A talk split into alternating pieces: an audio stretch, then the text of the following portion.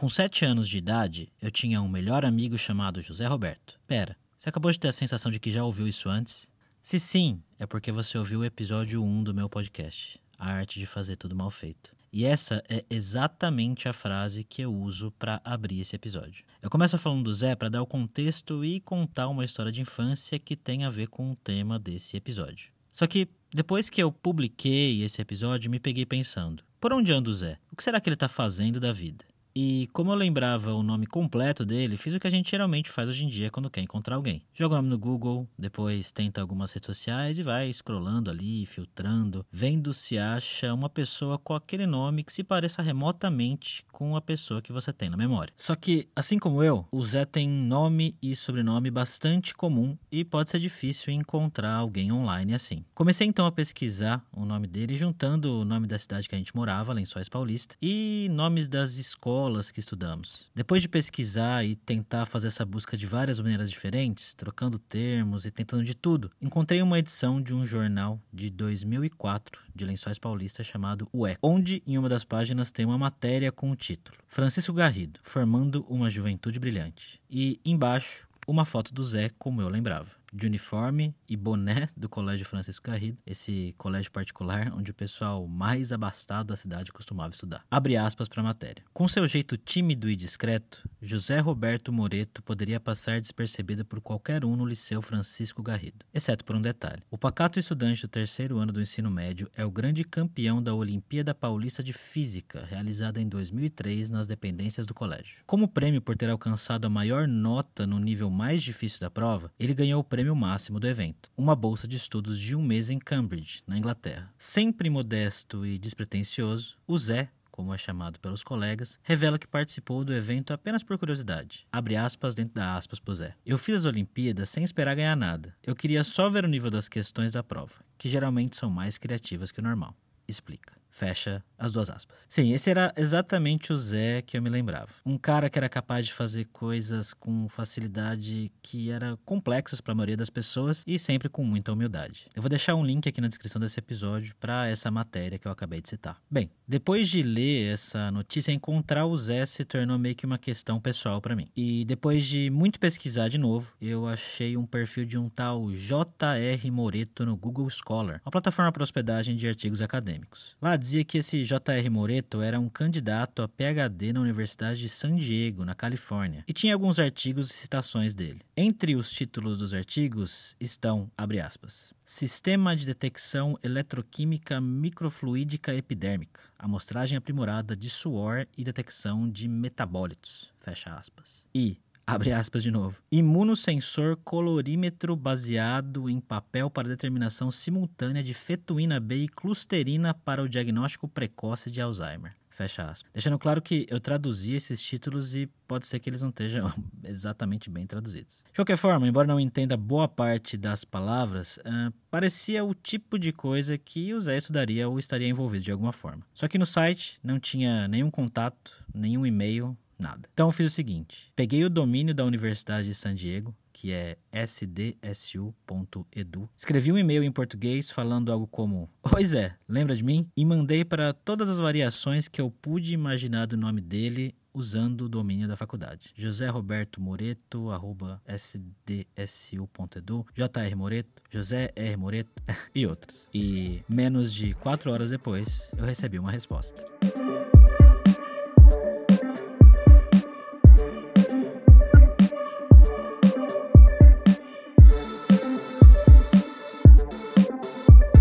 Olá, jovem. Eu sou o Gabs Ferreira e no episódio de hoje, a arte de fazer tudo bem feito e ter um pouquinho de sorte.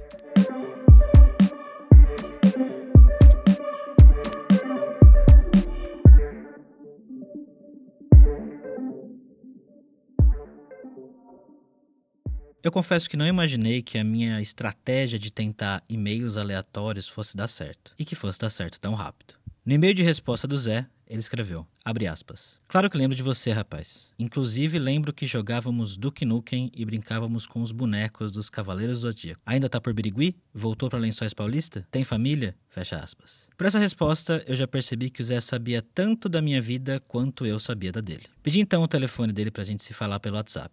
Expliquei então como foi que, depois de tantos anos, eu decidi procurá-lo que eu tinha um podcast, que trabalhava com tecnologia e que seria muito legal se ele topasse conversar comigo para um episódio. Inicialmente, ele me falou que as coisas estavam corridas e que seria meio complicado. Quando comentei que foi difícil encontrar ele online, ele me disse que preferia se manter anônimo, que não gostava muito de redes sociais e nem de aparecer. Depois de algumas semanas conversando amenidades, o Zé finalmente topou marcar uma conversa, desde que a gente gravasse só áudio e não vídeo. Em um domingo à noite, eu sentei na frente do computador para, depois de quase 30 anos, conversar com o meu melhor amigo de infância. José Roberto. E aí, rapaz, beleza?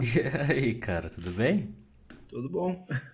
Depois daquele momento inicial meio constrangedor entre duas pessoas que não se falam há muito tempo, ele me contou que apesar de morar em San Diego, no momento da gravação ele estava em Pasadena, que é onde a esposa dele trabalha. E antes de falar da vida adulta, a gente conversou sobre algumas histórias do tempo de infância. Cara, eu lembro de uma vez que a gente foi jogar Tazo na sua casa e aí eu perdi os Tazo. E perdi tudo meus Tazo. Fiquei putaço, fiquei putaço, perdi tudo, cara. E aí eu saí de lá xingando vocês, falando: É, vocês falaram que não, que era Brinks, que não era de. não era, de, não era valendo. E não era. Eu só perdi, fiquei, fiquei muito revoltado mesmo, porque eu perdi tudo, cara. Pô, eu lembro de várias tretas de Tazo, bolinha de gude, sempre dava essas tretas. Não, não, esse não era valendo. Ah, agora já perdeu, já era. Depois de relembrar algumas histórias, eu começo a contar para o Zé o que mais eu lembrava dele do tempo da escola. Que ele tinha um punhado de livros em um quartinho no fundo de casa que ele me mostrou algumas vezes quando eu fui lá. Cara, minha mãe, uma vez, não sei porquê, que deu na cabeça dela, ela comprou uma enciclopédia. Sei lá porquê, e ela comprou, e ficava lá esses livros, assim. Eu gostava de ficar lendo, então daí, às vezes eu lembro de, mostrar aqueles livros para várias pessoas, porque era tipo os livros que a gente tinha lá. Eu não sei por que, que ela comprou esses livros, porque ela mesmo nunca usou.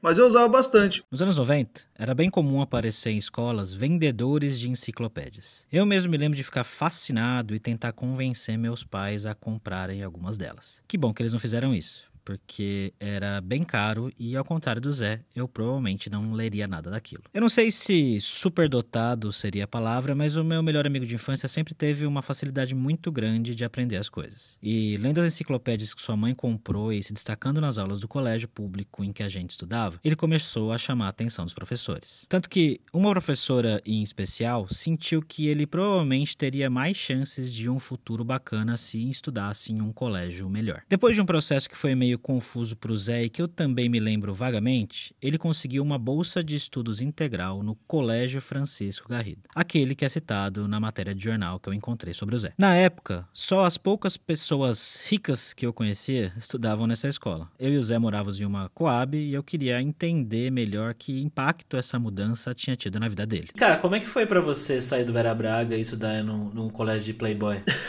Porque era colégio de, de gente rica pra gente. Eu passei por várias várias vezes essa situação assim de estar num lugar que meio que parece que a gente não, não pertence lá, sabe? É meio estranho até. Quando eu era tipo, criança, assim, não tinha muito essa visão de divisão de sociedade e tal. Então, tipo, a maior diferença para mim era só, tipo, ah, os caras falavam, ah, vamos não sei na onde esse final de semana. falei, ah, não, não tem dinheiro para ir comer um lanche, assim, não, não vou, né? Todo mundo vai no lanche. Ah, vamos no cinema. Eu falei, não, não, não rola. Apesar de sentir essa diferença social em alguns momentos, isso não impediu que ele se desse bem com todo mundo e continuasse sendo um aluno fora da curva. Tanto que ele ganhou a Olimpíada de Física e foi para a Inglaterra na época que estudou nessa escola. E ganhar essa competição, além de dar a oportunidade do Zé sair pela primeira vez do país, meio que indiretamente fez com que ele decidisse o que queria fazer da vida. Foi a primeira vez assim que eu, que eu voei de avião. Aí a primeira viagem que eu fiz de avião, eu falei assim: caramba, esse negócio é muito da hora, quero aprender a fazer isso aqui. Aí eu falei assim, assim, eu quero ser um engenheiro aeronáutico, aprender a fazer avião. e aí, quando chegou na época de prestar vestibular, ele tentou três vestibulares diferentes e acabou passando em engenharia aeronáutica na USP de São Carlos. Claro que isso foi um motivo de felicidade na vida do Zé e de sua família. Só que quando começou a graduação, ele começou a se dar conta mais claramente de coisas que não percebia na infância. Que a faculdade pública, que ele sentia que era para todo mundo, não era bem para todo mundo assim. Então, esse foi um dos momentos assim que eu tive maior, mais noção dessa diferença aí, principalmente, porque foi quando eu mudei de cidade, e daí eu fui morar lá em São Carlos, e lá eles têm o alojamento estudantil, né? Dentro da USP. E eu fui pro alojamento estudantil. Só que quando você entra, tem um processo de seleção, assim, tipo, vai ver, ah, você realmente precisa, você tá. ou você não precisa. Porque aquilo lá é tipo pra quem é de baixa renda, né? O alojamento. Mas mesmo o alojamento, quem é de baixa renda lá, não é assim tão baixa renda. Tem umas pessoas baixa renda, mas a maior parte não é tão baixa renda assim. Porque essas pessoas muito baixa renda, elas não chegam na universidade. Isso que é o foda, sabe? Quando, tipo, as pessoas não chegam, simplesmente não chegam. É, é, aí que eu fui ver, né? Porque eu tinha essa visão que, não, universidade pública, todo mundo vai estar tá lá tal. Só se esforçar, né? E não é verdade. De escola pública, cara, de escola pública, eu não tinha quase ninguém. Quando eu entrei na faculdade, no mesmo tempo, minha mãe perdeu o emprego. E daí não tinha dinheiro, né? Já não tinha dinheiro, daí tinha menos dinheiro. aí o que aconteceu? Eu fui para lá, eu tinha que mudar de cidade e basicamente eu não tinha dinheiro nem para voltar para Lençóis e ir assim todo final de semana. Na verdade eu ia, voltava assim uma vez por mês. Quando eu voltava, eu trabalhava de garçom lá em Lençóis para ganhar um dinheirinho para poder pagar a minha viagem e de volta e também comida assim. Porque você pode morar no alojamento e a comida era subsidiada pelo governo, então você pagava dois reais tal, é, no bandejão. E daí se você fosse aprovado, se provasse que você era era de baixa renda mesmo, você comia de graça. Mas isso demorava tipo uns dois meses, sabe? Esse processo, assim. Cara, foi dois meses comendo miojo, assim. Era miojo. Almoço e janta, miojo. Era só isso aí. E daí eu ia uma vez ou outra pra, pra Lençóis. Isso foi ruim porque foi o primeiro semestre, assim, da faculdade. Foi meio que assim. Depois a minha mãe conseguiu emprego de novo. E daí meio que deu uma aliviada. E desse mesmo tempo eu já tinha conseguido alimentação lá pela universidade e tal. Então daí já tava mais sossegado. Eu continuei trabalhando, acho que por mais uns um ou dois anos de, de garçom e tal. Mas era mais daí um dinheirinho extra. Não era mais, tipo, necessidade, assim, total. Apesar dessas dificuldades iniciais, o Zé conseguiu seguir no curso e terminar sua graduação. Ele sempre teve vontade de ser pesquisador. Só que depois de descobrir como era difícil ser pesquisador no Brasil, especialmente no quesito financeiro, ele acabou indo para o mercado para trabalhar como engenheiro aeronáutico na Embraer. Mas o que, que um engenheiro aeronáutico faz mesmo? Essa é uma boa pergunta, porque às vezes as pessoas acham que o engenheiro aeronáutico pilota, às vezes as pessoas acham que o piloto, engenheiro aeronáutico faz o avião. E depende muito, cara. A gente aprende a base de como fazer avião, e daí você tem engenheiro aeronáutico que faz várias coisas. Tem amigo que trabalha em banco hoje em dia, tem amigo que trabalha fazendo leasing de avião, tem gente que trabalha com estruturas, aerodinâmica. No meu caso, eu trabalhei com um avião pequenininho, que é o Ipanema, ele é um avião agrícola. E daí a gente tinha uma equipe bem pequenininha lá de engenheiro, acho que era cinco ou seis engenheiros para esse avião. Embora fosse dentro da Embraer, essa divisão era bem pequenininha, assim. A gente tinha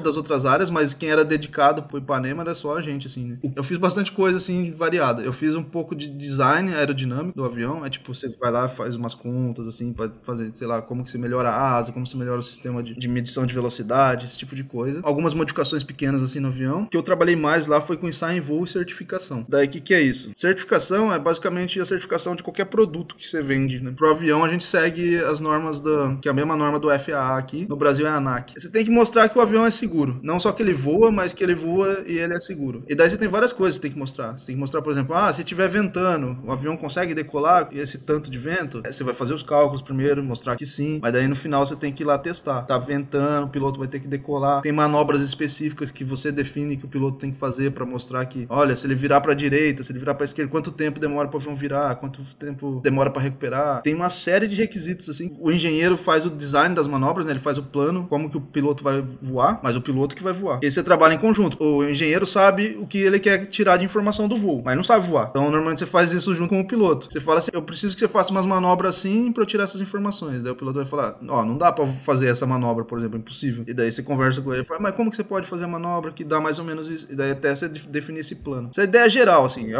óbvio que um plano de ensaio voo é dois, três anos, assim, de várias manobras, várias coisas. O piloto faz essas manobras, coleta os dados, você tem vários sensores no avião que vai pegar aceleração, posição. Aí você vai processar esses dados, fazer as contas lá e falar assim: ó, oh, beleza, tempo é esse, tá dentro da, do requisito, não tá, como que vai ter que arrumar o avião se não tiver, esse tipo de coisa. Que... E escrever os relatórios, que para mim é a parte mais chata, né? Você tem que escrever os relatórios, tem que saber escrever, e você vai escrever o relatório lá falando: ó, fizemos os ensaios assim, assim, assim, comprovou, não comprovou, arrumou isso, não arrumou aquilo, e daí você faz o relatório, submete pra ANAC. A ANAC tem os especialistas da, do ANAC que vai ler esse relatório, vai falar: ah, beleza, o relatório faz sentido, comprovou, não comprovou, comprovou, mas eu quero ver mais isso aqui, e daí até você ter tudo isso aprovado, que mostra que o avião é seguro, e daí você pode comercializar, né? Ele é certificado, você pode vender. Eu acho esse tipo de trabalho extremamente interessante. Preciso dizer que saber como as pessoas fazem e planejam aviões me deixa um pouco mais tranquilo, digamos. Eu tenho medo tanto quanto irracional de voar, que hoje em dia está bem mais controlado. No passado, eu já tive ataques de pânico dentro de voos a ponto de quase levantar e gritar: Para esse avião que eu quero descer. Mas eu não fiz isso, tá? me controlei. Hoje em dia, de vez em quando em um voo me bate um medinho do nada, só que é bem mais tranquilo. Ter cursado engenharia aeronáutica permitiu que Zé fizesse esse trabalho muito louco na Embraer. Mas não só isso, a graduação também acabou fazendo com que ele conhecesse a sua futura esposa, lá na faculdade. Eles namoraram um tempo e casaram nessa época que o Zé já estava trabalhando na Embraer. Diferente dele, a esposa é química e tentou por um tempo trabalhar em empresas, mas viu que não era para ela e que ela gostaria de seguir carreira na área acadêmica em pesquisa. Só que Assim como o Zé, ela percebeu que pesquisa no Brasil não é valorizado como deveria. E como ele também tinha vontade de voltar para a área acadêmica, os dois decidiram aplicar para bolsas de doutorado nos Estados Unidos e conseguiram na mesma cidade, San Diego, na Califórnia. O doutorado do Zé acabou atrasando por causa da pandemia. O da esposa terminou e ela se aplicou para um pós-doutorado e conseguiu um emprego em Houston, no Texas, onde provavelmente eles irão se mudar em breve. Ele está terminando o doutorado, fazendo sua pesquisa e dá aulas na faculdade de um assunto bem, digamos, exótico para mim. Eu faço pesquisas com mecânica dos fluidos experimental. Basicamente são experimentos que eu trabalho mais é com um negócio que chama PIV, chama Particle Image Velocimetry, medição de velocidade com partículas. Eu projetei um e construí um túnel de água lá que se faz experimento dentro desse túnel de água. Aí você mistura umas partículas, é tipo um pozinho. É como você pensar um, um pozinho bem fininho, você mistura na água. Aí você pega umas câmeras de alta velocidade, aí você tira foto dessas partículas. Quando você tira a primeira foto, você vai ver um monte de esse pozinho na água, né? Aí você tira a segunda foto, você, você tira a primeira foto, aí tem os pozinhos. Aí você tira a segunda foto, tem esse pozinho aqui onde ele moveu. Aí você consegue traçar para onde ele foi. E como que você consegue seguir esse pozinho, essas partículas? Você sabe a velocidade dela e a mesma velocidade do fluido. Então, com essa velocidade aí, você descreve como que o escoamento tá ao redor do seu modelo. O seu modelo pode ser qualquer coisa, pode ser uma asa, pode ser um aviãozinho, pode ser qualquer outra coisa. Eu trabalho com uma cavidade, que é tipo um buraco. E esse buraco é só porque esse negócio é muito comum. Ele aparece, tipo, quando um avião vai pousar, decolar, ele abre o trem de pouso, forma uma cavidade parecida com essa daí. Faz um monte de barulho,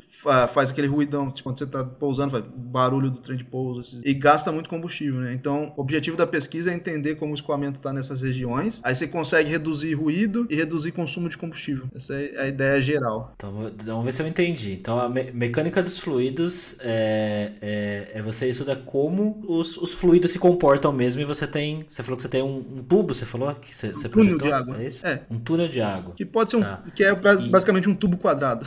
Hum. E, e, e mecânica dos fluidos seria tipo uma. Uma. Não é uma técnica, é uma. É um, é um campo dentro da engenharia aeronáutica ou é um, um tema específico? Como que, que se categoriza isso? Aqui. Então, mecânica dos fluidos é global. É tipo um campo global. É tipo assim, você tem em engenharia você tem mecânica dos sólidos, mecânica dos fluidos, eletrônica. Tipo, mecânica dos fluidos é tudo que for relacionado com fluidos. Pode ser desde como que é o escoamento num avião, pode ser como que é o escoamento dentro do seu coração. Tudo é regido pelo mesmo tipo de, de leis físicas, né? Que é a gente tem uma equação que é chamada equação de Navier-Stokes, que é tipo ela meio que descreve todas as coisas. É impossível resolver ela analiticamente, quer dizer, é impossível você simplesmente à mão assim resolver elas, você tem que fazer simulações, experimentos, tal. A mecânica dos fluidos vê tudo que for relacionado a fluidos. Dentro da mecânica dos fluidos, você tem a aerodinâmica, que é para avião, mas relacionado não só avião, qualquer coisa que está relacionada ao ar, aerodinâmica. Você tem coisas assim mais ligadas a barcos, é, hidrodinâmica, tudo relacionado à água. Tem algumas coisas que das duas que tem correlação entre si, mas meio que essa aqui é a divisão. No momento, eu estou estudando essas cavidades e ela tá tipo entre os dois. Tanto você tem aplicações na hidrodinâmica quanto na aerodinâmica dessa cavidade. E daí eu tô tentando estudar como o escoamento tá em volta dessa cavidade aí, pra melhorar design. Esse é o tema do seu é, doutorado? Esse é o tema. Tá, esse é o doutorado, legal. E, e, e, aí você falou que você dá aula também, e aí as aulas são de mecânica dos fluidos? Ou você... Eu dei aula já de mecânica dos fluidos, e eu dou aula de mecânica dos fluidos experimental. Por mais que a gente não entenda exatamente tudo que ele falou aí, dá para perceber que ele estuda algo muito maluco e que tá bem distante da realidade de pessoas que fazem trabalhos mais, entre aspas, aspas, comuns como eu. Além disso, ele mora nos Estados Unidos, provavelmente é bem remunerado pelo que faz e tem uma carreira brilhante pela frente. O Zé, ao contrário de mim, agarrou todas as oportunidades que a vida proporcionou para ele e deu seu melhor fazendo o que tinha que ser feito. E ele fez o caminho que a maioria das pessoas vê como, entre muitas aspas,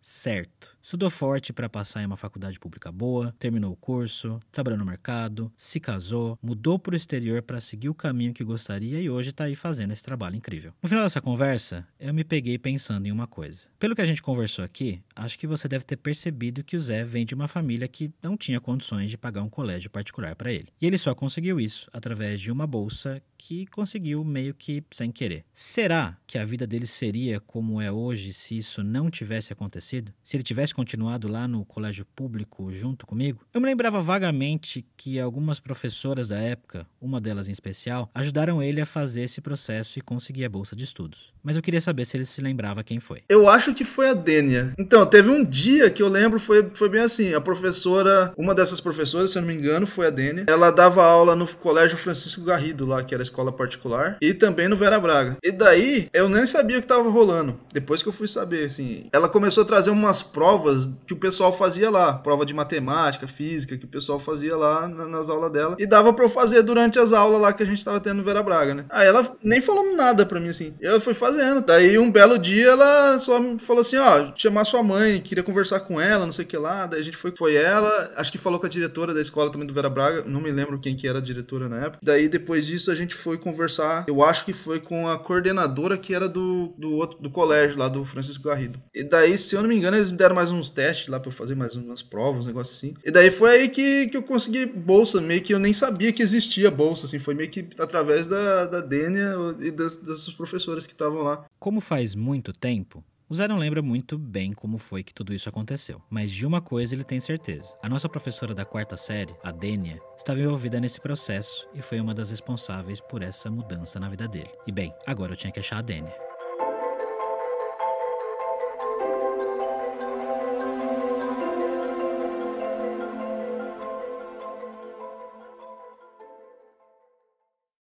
Como eu não tinha o sobrenome da professora Dênia, comecei pesquisando o primeiro nome dela e das escolas de Lençóis Paulista, mas eu não encontrei nada. Depois de alguns dias tentando e quase desistindo, eu me lembrei. Tem um primo que ainda mora na cidade e que é praticamente um vereador por lá. Apesar de nunca ter se envolvido na política, ele conhece todo mundo. O nome dele é Lucas Borante e hoje ele é empresário de tecnologia lá em Lençóis. Eu me lembro de sair com o Lucas na adolescência em festas e ser até meio chato, porque ele parava para falar com todo mundo e eu tinha que ficar esperando. Mas eu entendo, ele é um cara gente boa demais. Mandei uma mensagem para ele no final de maio, explicando a história e falando que eu queria encontrar a professora. Como eu imaginava, ele aceitou a missão e dois dias depois me mandou um áudio. Fala Gabs, belezinha? Só pra te dar um feedback, cara. Tentei aqui uns dois, três contatos que não conseguiram nada, me adiantar nada sobre a DNA amanhã minha mãe tem uma reunião, uma, vai, vai ter um, uma confraternização e ela vai encontrar uma, uma pessoa que era coordenadora do Garrido naquela época. E aí eu falei, pedi para ela perguntar. Então daí vai ter um contato mais quente aí para ver se acha, acha algo da Dani. Por coincidência, eu tinha uma amiga que, na, na, época do colégio, que a mãe dela era Dani, mas eu não tenho certeza se ela era professora. É, eu vou perguntar, porque Dani é um nome raro, assim, não lembro de ter visto antes. Eu vou, eu vou mandar uma foto dela, que eu tenho uma, fo uma, uma, uma, uma, foto da, da dona Dani, que é a mãe da minha amiga da, da infância, tem no, nos, nas redes sociais dela aqui. Você vê se era ela, você, você lembra da feição dela, do rosto? Ou o Zé lembra? Falou um abraço. Esse áudio veio seguido de uma foto da dona Dênia que meu primo conhecia. Cabelos castanho avermelhados na altura dos ombros, óculos arredondados de armação transparente, roupa preta, um colar bem grande. Cara, eu tenho quase certeza que é ela. Nossa, eu tô meio emocionado agora. Tenho quase certeza que é ela. Eu fiquei emocionado nesse momento aqui porque, apesar de ter esperanças de encontrar a minha professora da quarta série, eu não imaginei que isso fosse realmente acontecer. Pedi então para o meu primo mandar uma mensagem para o filho da professora Dênia, perguntando se ele poderia falar com ela, explicar que eu queria conversar com a mãe dele para um podcast e tudo mais. Quando o filho soube que um ex-aluno queria falar com a mãe dele, ele achou graça. É algum tipo de vingança? KKK. Ele perguntou. Ele disse que falaria com a mãe, mas que ela provavelmente iria demorar para responder, pois estava viajando. E demorou mesmo. Eu fiquei até pensando se a viagem não era algum tipo de desculpa para não falar comigo, mas felizmente não. Mais de um mês depois, meu primo disse que ela tinha voltado da viagem e me passou o WhatsApp dela. Meio ansioso, com medo dela não querer conversar e me ignorar, eu mandei uma mensagem. Oi, Dênia, tudo bem? Aqui quem fala é o Gabriel. Eu fui seu aluno no Vera Braga, lá nos anos 90. Quem me passou o seu contato foi um primo que estava conversando com seu filho. Menos de dois minutos depois, ela responde. Oi, como você está? Quanto tempo, né? Continua em lençóis? Assim como Zé, ela sabia tanto da minha vida quanto eu sabia da dela. Expliquei então brevemente porque eu queria que ela participasse do meu podcast e, para minha alegria, ela topou de cara. Só que tinha um problema. Eu tava para viajar para Estônia em dois dias, em uma quarta-feira, e ficaria ruim para gravar durante a viagem. Eu precisava que a gravação fosse feita no outro dia. Perguntei então. Será que tá muito em cima da hora, mas você poderia gravar amanhã? A resposta foi: Pode ser. Na quarta eu também não posso. Não vou para Estônia, mas tem uma reunião. Marcamos então o horário e lá fui eu conversar com a minha professora da quarta série. Tudo bem com você? Tudo ótimo, e você? Antes de começar a falar do Zé e do assunto principal do nosso papo, eu queria saber mais sobre ela e como se tornou professora. A Dênia me contou então que ela é de Olímpia, uma cidade do interior de São Paulo e que vem de uma família de professoras. Além disso, eu e ela tínhamos mais coisas em comum do que eu imaginava. A Dênia também começou coisas em sua vida e não terminou. E assim como eu, trabalhou com algumas coisas que achava que gostava, só que não. Eu comecei assim, eu comecei estudando ciências que eu não terminei, aí entra na sua procrastinação, na sua coisa de não terminar nada. Então, acho que todo mundo tem essa fase. Eu, eu fiz, é, comecei a fazer ciência, mas eu sempre gostei, né? É uma profissão que eu sempre gostei. Minha mãe era professora, então eu venho de uma família de professores, minha tia, minha irmã. E aí eu comecei a trabalhar numa escolinha de maternal jardim pré. E eu, na, enquanto eu estava estudando, fazendo a faculdade, eu peguei uma licença no colegial. Aí eu vi que não era aquilo que eu queria que eu não gostava, que do, trabalhar com adolescente não era para mim. Aí eu fui, aí eu fui pro, pro oposto, né? Peguei os pequenininhos, maternal, jardim pré, e adorei. Aí eu fui, eu já tinha o curso de, de professor na época, e eu fui prestar concurso. Comecei a trabalhar em escola isolada, trabalhei um tempo na escolinha, depois eu comecei a trabalhar em escola isolada, depois prestei concurso e comecei minha carreira de professora. Porque eu gostava mesmo de ser professora, eu gostava da, da sala de aula. Depois que se encontrou no que gostava, ela seguiu nesse caminho. Queria entender então como que ela foi parar em Lençóis Paulista, sendo de Olímpia. Acontece que ela se mudou muitas vezes de cidade porque o marido era bancário e uma das maneiras de crescer de cargo era se mudando e trabalhando em cidades diferentes que não podia passar um caminhão de mudança perto de casa que a gente já estava dentro. Então nós mudamos bastante, né, por conta disso, porque cada vez que ele se propunha a mudar de, de cargo dentro do banco, ele tinha que mudar de, de cidade e a gente ia atrás. Porque também foi um trato que nós fizemos. Nós investimos na carreira dele, né? Porque a minha, como professora, eu sabia que não ia ganhar muito mais, né? Infelizmente, professor não é muito uma carreira muito compensadora. E então nós investimos. Eu falei assim: ó, eu vou atrás de você, onde você for, né? Dentro do estado de São Paulo tem existe uma lei que eu posso ir por união. Então eu ia atrás dele. Eu era concursada na época já. Então eu fui mudando. Nós moramos em Bauru, nós moramos em Catanduva, fomos para Bariri. Aí quando nós chegamos aqui, os meus filhos já estavam, sim, meio adolescentes, né? E aí eles não quiseram mudar mais. Com a residência fixada em Lençóis Paulista, no ano de 1997, a Dênia começou a dar aulas na Escola Estadual Vera Braga Franco Giacomini, que era onde eu e o Zé estudávamos. E tem um detalhe que eu não sabia que fez com que a turma que eu estudava fosse especial para a professora. Guardo bem essa classe porque foi a minha primeira turma em Lençóis. Eu comecei então a contar para ela sobre a minha conversa com o Zé, que tanto eu quanto ele tínhamos vagas lembranças sobre o processo dele conseguir a bolsa no colégio particular. A gente não entendia exatamente como aconteceu e queria saber mais sobre como foi o papel dela nessa história. Ao contrário do que o Zé lembrava, ela nunca foi professora no Colégio Francisco Garrido. Não, eu não, nunca dei aula no Garrido. Na verdade, não. Na verdade, o que aconteceu foi assim é, o Zé Roberto era um pouco fora da curva, né? ele sempre levava, como você falou, ele sempre levava é, livros da matéria sempre adiante, né? Ele pesquisava muito. E aí eu falei, será que tem alguma escola que aceitaria o José Roberto, né?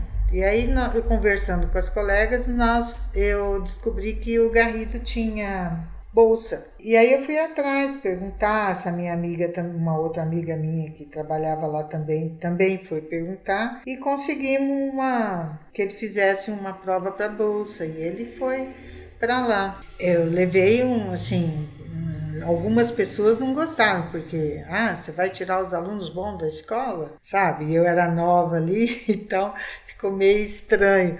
Mas é assim, eu acho um pouco egoísmo, né? Se a pessoa tem um potencial, você tem que deixar a pessoa voar, né? Apesar de algumas pessoas do Vera Braga não gostarem muito do que a Dani estava fazendo, o Zé fez uma prova e conseguiu a bolsa de estudos. Só que, mesmo conseguindo a bolsa, não queria dizer que estava tudo garantido para ele. É porque na época a mãe dele não trabalhava e aí eu conversei com ela, porque tinha certas coisas que o Garrido não, não fornecia, né? E aí a gente conseguiu é, uniforme, algumas pessoas também arrumaram material, a mãe dele foi trabalhar para conseguir pagar também o material. Foi bem difícil também esse começo para ele, porque você acha que a bolsa, né, eles vão ajudar em tudo, mas não ajuda muito não. Eu esperava mais. Quando eu conto para ela exatamente no que o Zé está trabalhando e pesquisando agora, a reação dela é parecida com a minha. Muito louco, né? Muito fora da nossa realidade.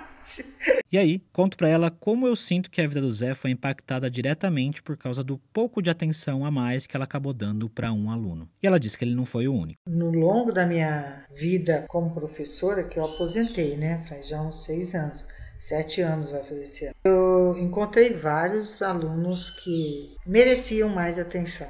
Muitos alunos, muitos, muitos. E aí você questiona o ensino público, por que, que não oferece mais? Né? Tem condição de oferecer mais. Aí você fica meio revoltado com a política, com o Estado, com tudo, né?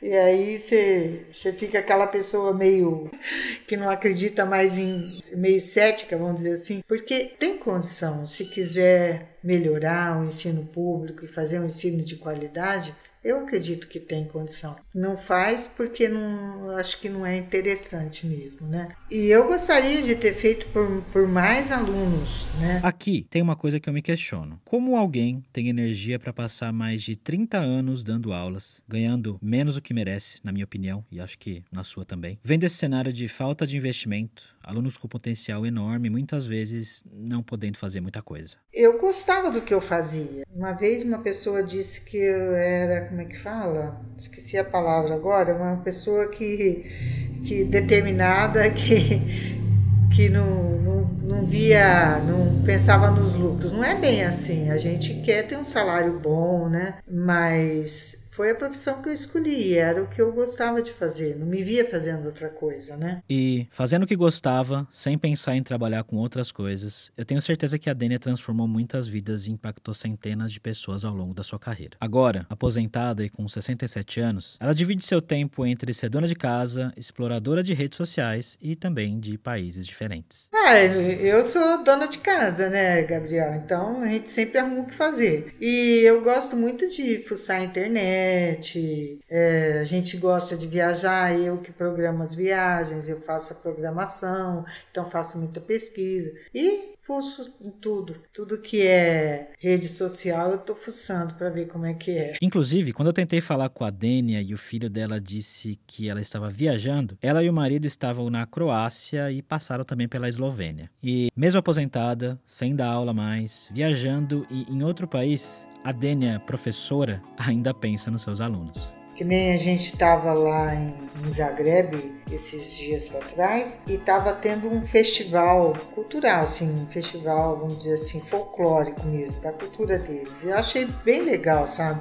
Mostrar eles mostrando as danças várias nós encontramos vários grupos assim com roupas típicas sabe eu acho bacana isso eu não sei se porque eu venho da cidade, Olímpia é a capital do folclore, né? E tem festa do folclore todo ano. Então eu sempre gostei. Era uma coisa que eu sempre queria ter levado meus alunos para lá numa festa dessa, porque acho interessantíssimo.